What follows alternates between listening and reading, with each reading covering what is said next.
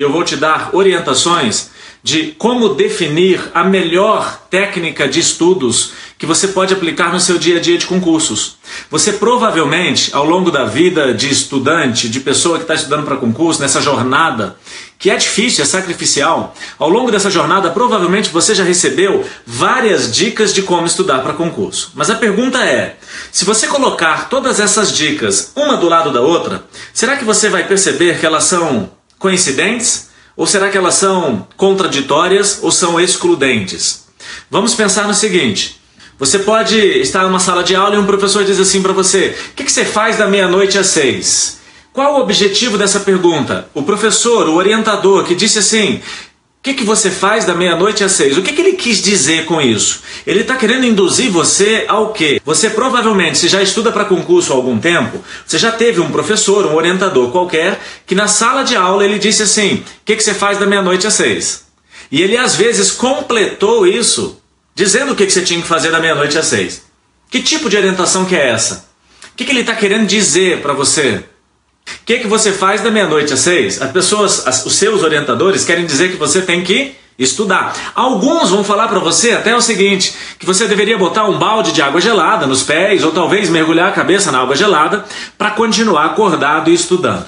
Eu quero te dizer que essa orientação, ela não só é uma orientação errada, como também é uma orientação que vai destruir tudo que você está estudando hoje. Por quê? Tudo que você estuda hoje será armazenado hoje à noite na memória de curto prazo. E durante o dia, tudo que você estuda, tudo que você retém ao longo do dia é armazenado na sua memória de curto prazo.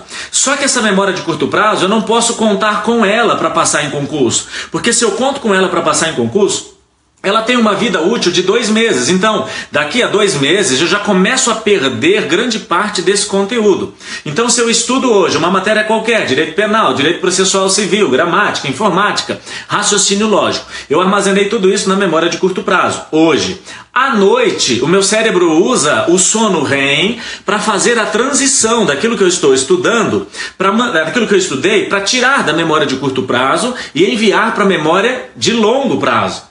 Só que se eu não dormir, aquele conteúdo estudado hoje, ele vai ficar na memória de curto prazo. E se ele ficar na memória de curto prazo, daqui a dois meses, se eu for cobrado, esse conteúdo for cobrado de mim em uma prova, eu já não tenho mais condições de acertar a questão como eu tinha quando eu estudei. Significa que quando você não dorme, ou seja, você usa a noite para estudar, você não está concretizando o processo de memorização. Agora é claro que não é só dormir, é dormir o sono REM. Aí você chega para mim e diz assim: "Não, Márcio, é o seguinte, se você é aquela pessoa que diz assim, não, eu tenho um perfil noturno, o que, que, é isso? Eu desenvolvo melhor à noite, eu estudo melhor à noite. Alguns testes vão mostrar para você qual é o seu perfil, mas eu quero te dizer que o seu perfil é diurno. E se você desenvolve melhor os estudos à noite, é porque você acostumou. Acostumou. Minha cliente diz assim, Márcio, é o seguinte: é, você disse que eu preciso dormir à noite, eu preciso alcançar o sono REM para concretizar a memorização. É o momento em que o meu cérebro faz a associação do conteúdo que foi estudado hoje. Só que eu não consigo, à noite eu estou estudando. O que, que, você acha? Você acha que eu estou certa? Eu passo a noite toda estudando e durmo durante o dia. O que, que você acha? Eu falei para ela, eu acho sensacional Principalmente se você for fazer concurso para Drácula na Transilvânia. Porque você já está se acostumando com a jornada de trabalho. Infelizmente, o seu cérebro foi programado para à noite você dormir. A melatonina é produzida principalmente quando o sol se põe. Ou seja, o cérebro percebe que está na hora de dormir e agora vamos produzir melatonina. O sol foi embora, está na hora de dormir, produz melatonina. Significa que todos nós fomos programados para à noite dormir e durante o dia Estudar. Se você acha que tem um comportamento noturno, é porque você se acostumou, você cresceu vendo pessoas fazendo isso. Talvez você foi criado em uma família onde as pessoas tinham um perfil noturno. Não porque nasceram assim, e sim porque aprenderam. Está na hora de corrigir. Qual a melhor orientação que você deve seguir para estudar para concurso? Eu tenho pena, às vezes, dos meus clientes quando eu percebo que já eram para ter passado em concurso, estudando há dois, três, quatro, cinco anos e ainda não alcançaram resultado nos concursos. Por quê? Porque não tem deficiência mental, não é isso. Não é porque tem uma incapacidade cognitiva, simplesmente porque está estudando do jeito errado. Talvez porque está dormindo na hora errada. Vamos lá? Primeira orientação: o que, que você faz da meia-noite às seis? Eles querem que você estude, você vai falar para você mesmo. Eu preciso dormir para fazer associações, consolidar tudo que eu estudei e transportar da memória de curto para a memória de longo aquilo que realmente é importante para minha prova. Beleza? Quem aqui já ouviu essa orientação de que quem estuda para concurso, vestibular, prova da ordem, não tem vida social, não tem lazer? Quem te falou isso não entende nada de neurociência. Você precisa de momentos de recompensa de comemoração todas as fases que você conquista. Por exemplo, você já deve ter ouvido também que quando você estava desmotivado, chegou um professor do seu lado e diz assim: pensa no churrasco da posse. É normal alguém que está te acompanhando do mundo dos estudos, dos concursos, das provas, dos Enem, Enem, vestibular, prova da ordem, olhar para você e ver você desmotivado e diz assim: pensa no churrasco da posse, você vai comemorar. É o seguinte: quando você pensa no churrasco da posse, a pergunta é: você vai fazer um churrasco sozinho? Aí você pensa no churrasco. E você pensa que você não vai fazer esse churrasco sozinho, você vai fazer churrasco acompanhado. Você pensa em quem? Nas pessoas que você vai convidar. Quem são essas pessoas? Pessoas íntimas ou pessoas desconhecidas? Então vamos lá. Faz de conta que eu estou te falando. Ei, tá desmotivado? Pensa no churrasco da posse. Você pensou. Logo, você pensou que não vai fazer churrasco sozinho, você vai fazer acompanhado. E aí você pensou com quem você vai levar para esse churrasco? Pessoas íntimas, beleza? Só que essas pessoas íntimas, elas estão do seu lado. Uma hora, por ter pensado no churrasco, por ter pensado nessas pessoas, você acaba dizendo: Ei, um dia eu vou te chamar para o meu churrasco. E aí você anuncia para essa pessoa que vai chamá-la para o churrasco. Eu não dou dois meses para esse pobre miserável ligar para você e perguntar: Ei, quando é que vai ser o churrasco? Pensar no churrasco da, da, da posse é coisa de pobre. Pobre de dinheiro? Não. Pobre de espírito? Não. Pobre de possibilidades. Uma pessoa que recebeu uma orientação errada, essa orientação despretensiosa destruiu você emocionalmente pela cobrança de pessoas íntimas que você anunciou a festa sem alcançar o resultado. As pessoas não precisam acompanhar a sua fase de treinamento, elas têm que se surpreender com o seu resultado. Você não tem que dizer para as pessoas que você está estudando. Você tem que convidar para posse, a ponto dessas pessoas falarem: Ué, você passou? Como assim? Eu nem vi você estudar. Nossa, como você é inteligente. Aí você diz assim: Ah, desculpa. Ou seja, sou mesmo. Em outras palavras, hashtag morra de inveja pobre. Mas para que ninguém entenda a hashtag, a gente bota M e P. Não anuncie que vai estudar para concurso, convite para posse. Não anuncia que vai comprar um carro, oferece carona. Não anuncia que vai viajar, faz a selfie em Nova York e posta no Instagram. Morra de inveja pobre.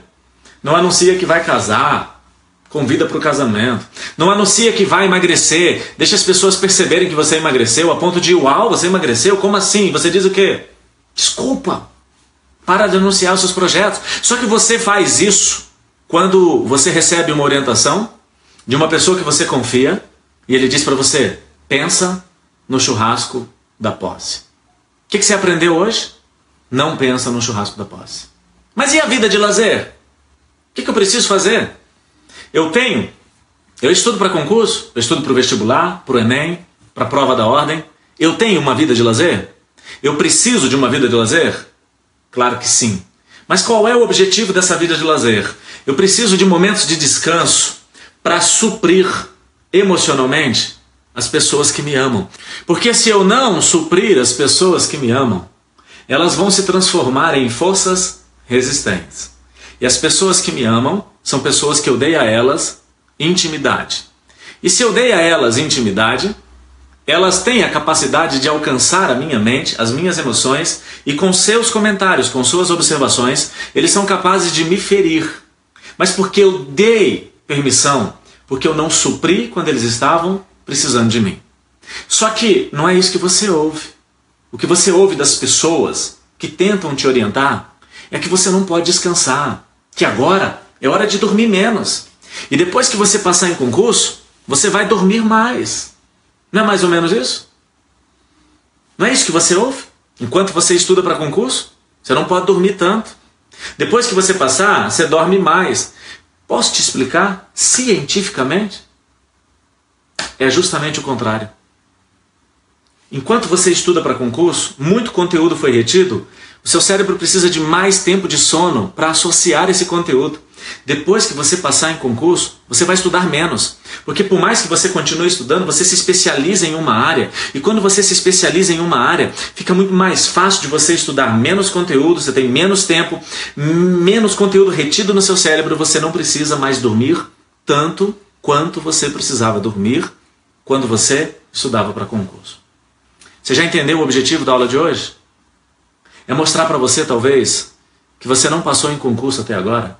Não porque você está estudando pouco, não porque você tem os piores professores, porque você não tem dinheiro, não porque você não teve o melhor material de estudo, mas provavelmente porque talvez você ainda não estudou do jeito certo. E estudar do jeito certo não é como ler um livro, como fazer um mapa mental, como criar um esquema, um resumo, não é só isso. É como se preparar emocionalmente. Eu passei no primeiro concurso que fiz, eu fui especialista em regulação da Agência Nacional de Transportes Terrestres. Durante três anos, pedi licença do serviço público, fui me encontrar profissionalmente fora do serviço público e depois pedi exoneração. E pedi exoneração justamente para fazer o que eu faço hoje: estudar muito sobre como funciona a mente do ser humano para conduzir pessoas de forma leve à aprovação no mundo dos concursos. Presta atenção. Essa semana, semana passada, eu estava com uma aluna na turma online. Olha só que caso sensacional para você parar e refletir um pouquinho. Essa aluna virou para mim e disse assim: Márcio, quanto mais eu estudo, menor é o meu desempenho em gramática. E gramática, se eu não tiver um desempenho legal, eu não vou passar nunca. E é verdade. Se você zerar a gramática, não fizer o mínimo, você não passa. Não é só gramática, depende muito das regras de cada edital, mas em média todos os concursos, ou muitos, muito desses concursos aí, se você não fizer o um mínimo em uma matéria, você não passa. E a matéria dela era gramática. O que, que você ouve de um orientador qualquer, de uma pessoa, de um professor, na sala de aula, quando você diz para ele, professor, eu estudo, estudo, estudo, e não passo. E o meu conteúdo diminui. Desculpa, o meu resultado só diminui, meu desempenho diminui, eu estudo mais, mas a minha nota diminui. O que, que você ouviria aí fora de uma pessoa que não entende de neurociência? Ele ia falar para você: toma vergonha na cara, vai estudar mais. Você está estudando é muito pouco. Sim ou não? Você ouviria isso? Pois é, eu estava em uma aula ao vivo com essa cliente. E na hora em que ela falou isso, por ser especialista em inteligência emocional, eu sabia que aquilo se tratava não de tempo de estudo, não de horas dedicadas à gramática, não do jeito de estudar, mas sim de um trauma. E aqui eu não consigo explicar para vocês, mas eu fiz no que a, gente, o que a gente chama no coaching de perguntas poderosas. Eu conduzi essa menina para a descoberta do trauma. Aonde foi o trauma em gramática? Porque se você pensa em desistir de concurso, do vestibular, da prova da ordem, de o Enem, se você pensa em desistir dessa sua prova, porque você está achando difícil, Acredite, tem coisas muito mais difíceis pela frente. Não é tão difícil assim. Você pode passar em concurso, você vai passar em concurso, mas precisa fazer a coisa do jeito certo. Eu poderia fazer o que muitas pessoas fazem, virar para essa menina e falar: é só estudar mais gramática. Mas eu disse assim: não. Vamos fazer perguntas. E descobrimos aonde foi o trauma. E eu ensinei essa menina a ressignificar. Eu desenvolvi um modelo de coaching para concursos, que também tem inteligência emocional, onde as pessoas descobrem se aquela matéria é realmente difícil ou é apenas um trauma. Porque se é difícil, a gente muda a estratégia. Se é um trauma, a gente vai ressignificar. Essa menina ressignificou, ela fez o que tinha que fazer e ela mora em Brasília, ela faz a minha turma online. Na minha turma online tem gente de todo o Brasil. E eu encontrei ela em um evento que eu fiz aqui em Brasília chamado Cine Coaching. E lá nesse Cine Coaching ela veio me procurar e disse assim: Márcio, é o seguinte, eu ressignifiquei, essa menina ressignificou. E o que, que aconteceu? Uma semana depois, o desempenho dela foi para 80% de aproveitamento.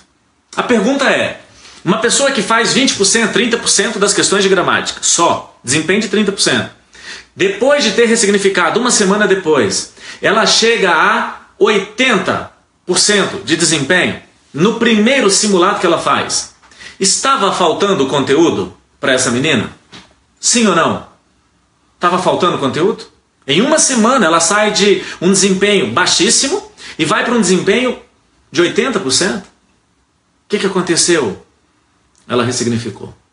Ela anulou aquilo que estava tirando a legitimidade dela de ser a melhor versão na fase atual, gramática, com os recursos que ela tem. Gente, passar em concurso é muito simples. O problema é saber como estudar. O problema é saber qual a melhor orientação para estudar para concurso. Como identificar a melhor orientação que você deve aplicar no seu dia a dia de estudos. Como? Vamos nessa, gente? Vamos lá, papel e caneta na mão. Três coisas que você deve considerar para definir se aquela orientação que você está recebendo é a melhor. Vamos lá? Número um, para saber se uma orientação que você recebeu ela é melhor, quando aplicada por você, ela tem que gerar um esforço menor. Anotou aí? Menor esforço. Toda técnica de estudos que quando você recebe e aplica, ela exige de você um maior esforço, você tem que refutar. Lembra da minha cliente que eu falei na aula hoje? Quanto mais eu estudo gramática, menor é o meu desempenho. E nós fomos, ao invés de pedir para ela estudar mais, aumentar o esforço, eu fui analisar se existia um trauma e descobrimos um trauma, ou seja, diminui o esforço. Primeira característica da orientação legítima, verdadeira e que você deve aplicar. Ela tem que diminuir o seu esforço. Quer ver? Quando você trabalha com vendas, e você vende carro. Aí a sua empresa decide fazer um treinamento para que você venda mais carros. Com esse treinamento, o objetivo é fazer com que você venda de maneira mais leve ou venda de maneira mais pesada. Quero vender carro. Fiz um treinamento. Quero ser um advogado eloquente. Quero no tribunal do júri defender o meu cliente, mas me posicionar de uma maneira em que eu convenço as pessoas. Ter persuasão. Fiz um curso treinei, desenvolvi habilidades, recebi técnicas. Agora, vai ser mais leve ou mais pesado?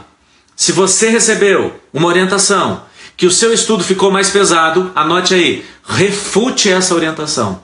Ela está totalmente equivocada. Vamos lá? À noite, estudar de madrugada não tenha vida social. Por que, que eu falei da vida social? Porque toda fase, toda vitória deve ser comemorada. E deve ser comemorada em momentos de vida social. Então, não deixe para comemorar somente a sua aprovação. Comemore a sua evolução na gramática. Se você já está dominando as regras da crase, a ponto de acertar questões de crase, mas você ainda não domina a gramática, não espere passar em concurso para comemorar a sua conquista Comemore a sua conquista de ter vencido as regras da crase. Você precisa constantemente ter momentos de lazer e vida social para, além de suprir emocionalmente as pessoas que te amam, ser presente na vida das pessoas que te amam, também comemorar a sua evolução. Toda evolução deve ser comemorada. Você pode comemorar a sua posse? Claro que sim, mas você não pode esperar a posse para ter uma única comemoração. Você provavelmente vai demorar para passar em concurso se você fizer o contrário do que eu estou falando. Já sabemos que se a orientação que eu recebi, ela me conduz para um esforço maior, ela deve ser refutada. Beleza? Segunda dica, ela tem que provocar uma satisfação maior no ato, na atividade de estudar. A, orienta, a segunda característica da orientação certa, quando aplicada por mim, eu sinto uma satisfação maior é mais gostoso estudar. A propósito, você já ouviu aqui que para passar em concurso você tem que gostar de estudar? Pois é. Quem disse para você que você tem que gostar, errou. Sabe por quê? É impossível gostar de todas as matérias que você tem que estudar. Eu quero dizer para você que você não tem que gostar. Você pode gostar de algumas, mas precisa desejar estudar todas. Eu, por exemplo, nos meus treinamentos, eu não ensino meu cliente a gostar. Olha o peso que você carrega em ter que gostar. Eu, por exemplo, eu não gosto de matemática. O pessoal do direito também não gosta de matemática. Regra geral. Mas por quê? Porque eles têm uma formação cinco anos e nesses cinco anos é ausência de matemática total. Então é deles, é do perfil deles. A matemática contrata alguém depois para fazer os cálculos se for necessário. Eu não tenho que gostar. Aí alguém diz: você tem que gostar, você tem que gostar. Olha o peso que você carrega. Aí você estuda sem satisfação. Satisfação em estudar é uma coisa, gostar do conteúdo é outra. Eu quero que você deseje estudar. Sabe o que é isso? A orientação que me deram, ela só é verdadeira e eu só vou aplicar se ela provocar uma satisfação naquela atividade maior. Eu tenho satisfação em fazer aquilo depois da orientação. Eu faço com um peso menor, o esforço é menor e também o meu resultado é maior. Resultado maior com esforço menor. Definitivamente é possível passar em concurso diminuindo o esforço aplicando os princípios dos recursos naturais. Quais são esses recursos naturais? Como funciona a sua mente? Neurociência. Como funciona suas emoções, seus pensamentos, seus sentimentos? Psicologia social e positiva. Como você funcionou no passado? Antropologia. Física quântica, como você se comunica quanticamente com o conteúdo, com as pessoas, como você se envolve com o meio. Eu vou dar um último exemplo para você entender um cliente que estava estudando há alguns anos para a área é, jurídica, promotor. E ele não passa, não passa da primeira fase, não passa da primeira fase, vem para o treinamento. No treinamento a gente descobre qual é o perfil comportamental dele. Ele é mais emocional do que racional. Pessoas mais emocionais são mais de ação e são menos de planejamento. Pessoas racionais são mais de planejamento e são menos de ação. Então o emocional, ele estuda mais, mas sem planejar. O racional, ele planeja muito e estuda menos. Está se identificando com o que eu estou falando? Isso não é suficiente para você definir o seu perfil comportamental. Eu disse apenas uma característica. E esse meu cliente, na aula online, olha só, no online, imagine o presencial, como é que não é no curso presencial. Esse menino, no online, ele disse para mim, Márcio, eu não passo.